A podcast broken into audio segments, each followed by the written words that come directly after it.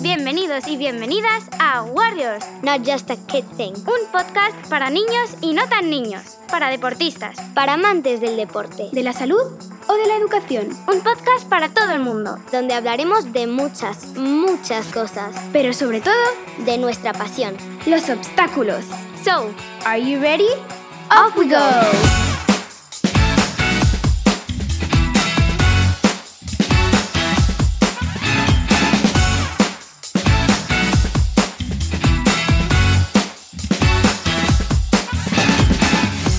Buenas a todos, amigos, compañeros y oyentes. Hoy traemos mucha amiga en este podcast, ya que hablaremos del entrenamiento de fuerza en niños. ¿Es seguro? ¿Es malo? ¿Es recomendable? ¿Cuándo es el mejor momento? O si hay un momento idóneo. Venga, abrochaos los cinturones que hoy hablamos de fuerza.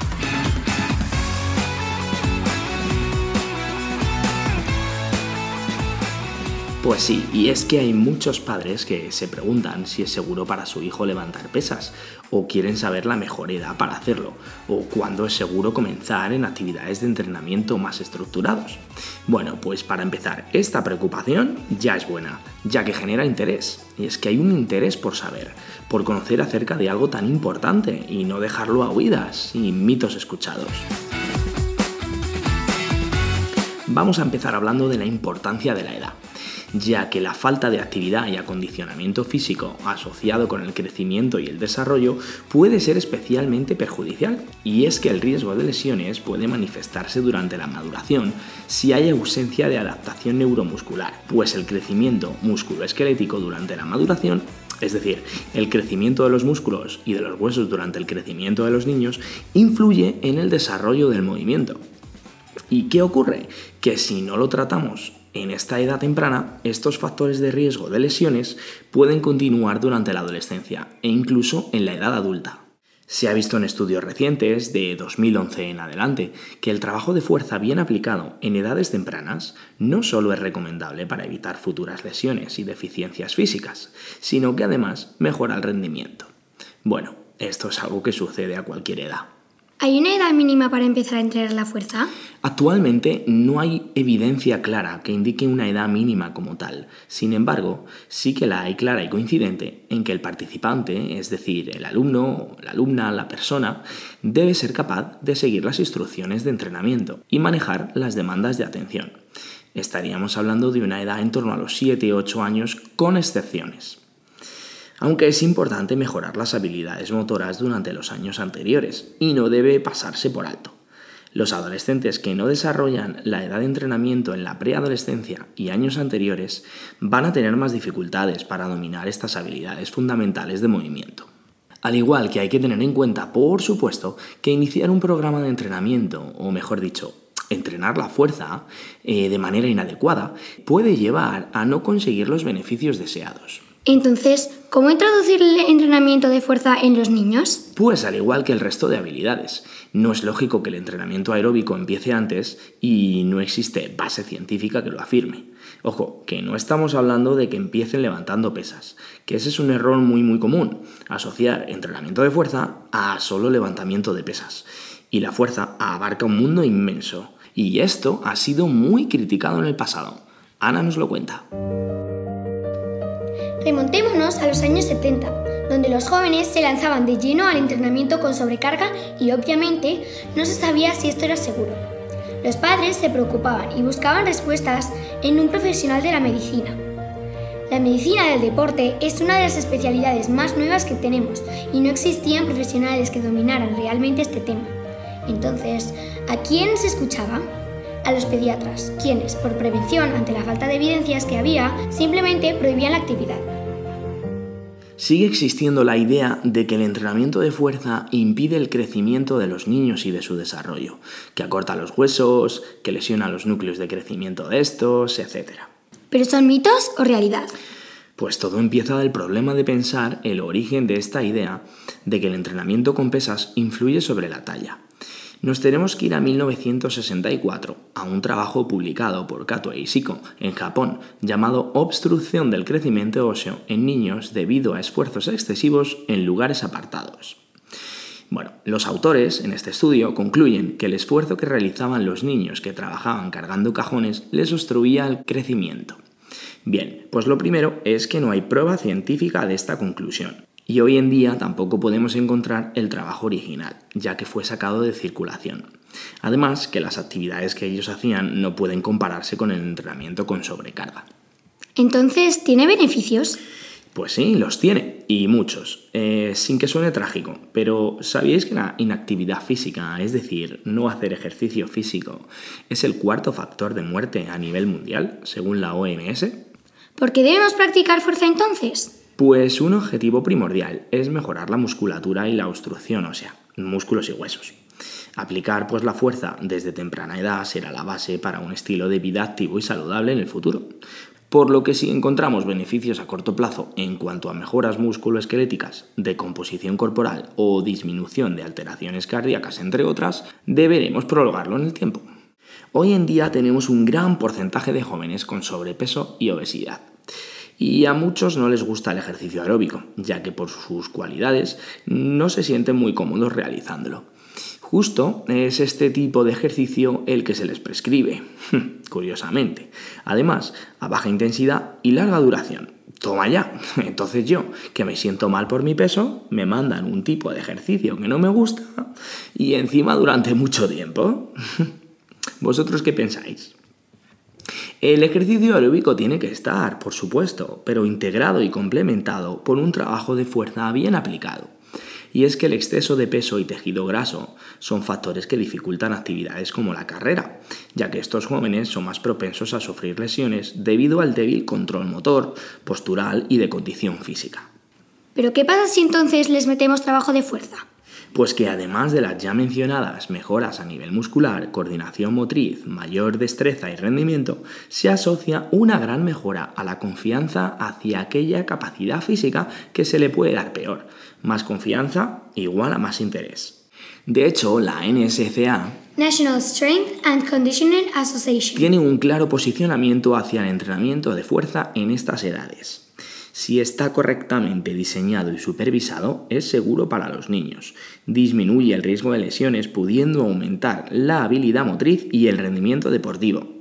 Además que puede aumentar el bienestar psicológico y la salud en general. En lo relativo al crecimiento y desarrollo óseo, distintas investigaciones recomiendan el entrenamiento de fuerza en la infancia, ya que puede ser un momento oportuno de cara a construir sólidamente masa ósea para poder realizar con mayor seguridad actividades en donde supongan el soporte de cargas externas, rompiendo el mito así de que si entreno fuerza, mis huesos se van a cortar o no se van a desarrollar lo suficiente. Y lo que nos encontramos, por el contrario, es un aumento de la densidad mineral ósea. Hay otro mito o pensamiento bastante común que es que entrenar fuerza es lesivo.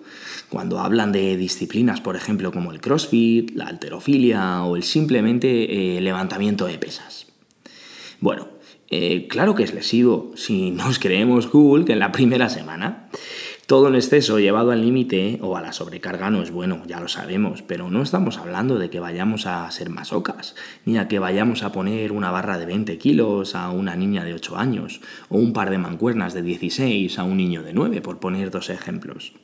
Es más, para los que realmente quieren saber acerca de la tasa de lesiones en jóvenes, según deporte, hay un estudio que ha evidenciado estos factores, situando al fútbol escolar eh, con un 6,20 en el primer lugar y como deporte más lesivo, seguido el rugby.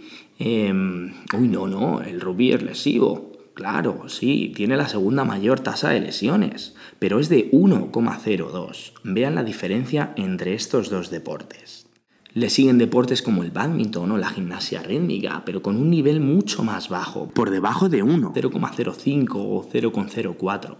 Baloncesto y entrenamiento con pesas se situarían al mismo nivel, con 0,03. Y el levantamiento de pesas al mismo nivel que el tenis o el voleibol, con 0,01. Por último, el trabajo de potencia, levantamientos explosivos y trabajos pliométricos.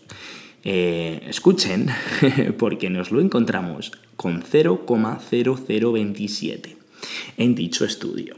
Prácticamente, como veis, todos los deportes son más lesivos que la actividad de sobrecarga o el propio levantamiento de pesas olímpico. ¿Pero cuál es la razón entonces? Pues muy simple, y es que este tipo de entrenamiento se suele realizar por lo general con movimientos controlados y a baja velocidad, cosa que disminuye el riesgo de lesión.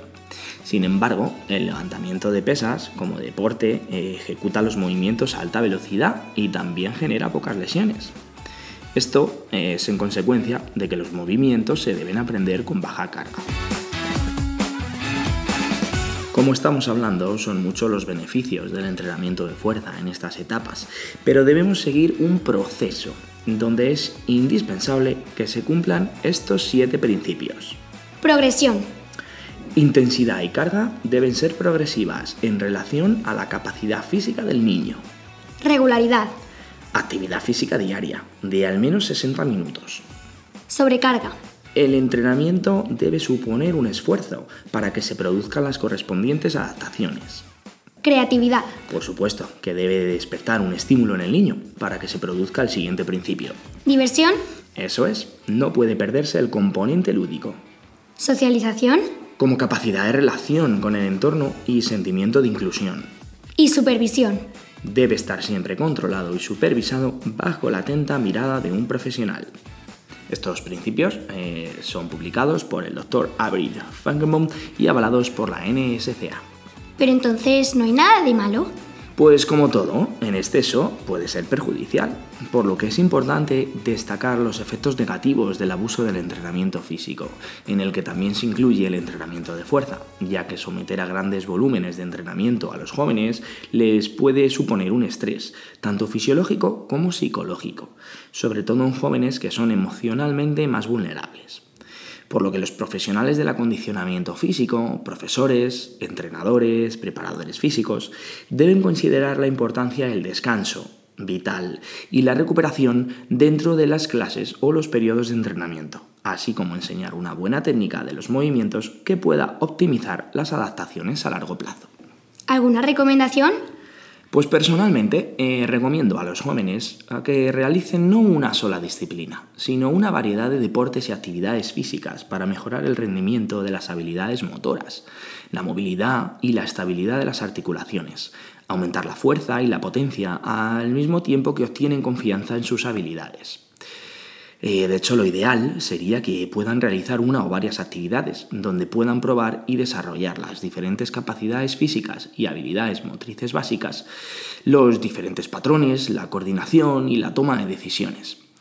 Actividades lúdicas que les propongan un reto y una motivación, pero lo más importante, que sean capaces de divertirse ya que el factor limitante no es su edad cronológica o biológica, sino la cantidad de tiempo que han estado practicando estos movimientos básicos, mientras ganan práctica y confianza en sus habilidades.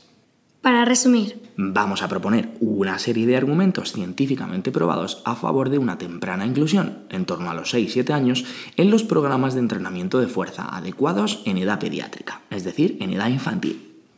¿El entrenamiento de fuerza en niños y niños deberá Estar orientado a mejorar la técnica de ejercicios, no al entrenamiento fisiológico.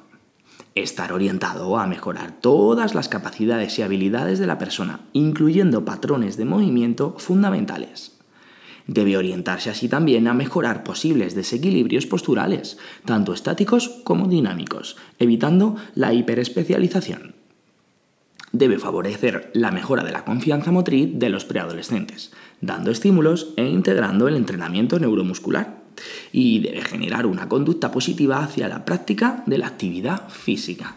Y el ingrediente vital debe ser motivante y mantener el aspecto lúdico, para que disfruten y aprendan sanamente. Por supuesto, siempre estos programas deberán estar programados y llevados bajo la atenta mirada de un profesional, adaptados y adecuados a cada uno de ellos. Entonces, comenzar un programa de entrenamiento de fuerza a los 16 años para obtener mejoras de fuerza, densidad ósea, mejoras posturales, motrices, de rendimiento y reducción de lesiones implicará llegar tarde 10 años. Bueno amigos, hasta aquí el podcast de hoy. Espero que os haya gustado. No obstante, cualquier duda, consulta, crítica también o pregunta podéis dejarla en los comentarios de este podcast. Ha sido un verdadero placer. Os deseo un maravilloso día y hasta el próximo episodio de Warriors, No Just a Kid Thing. Adiós.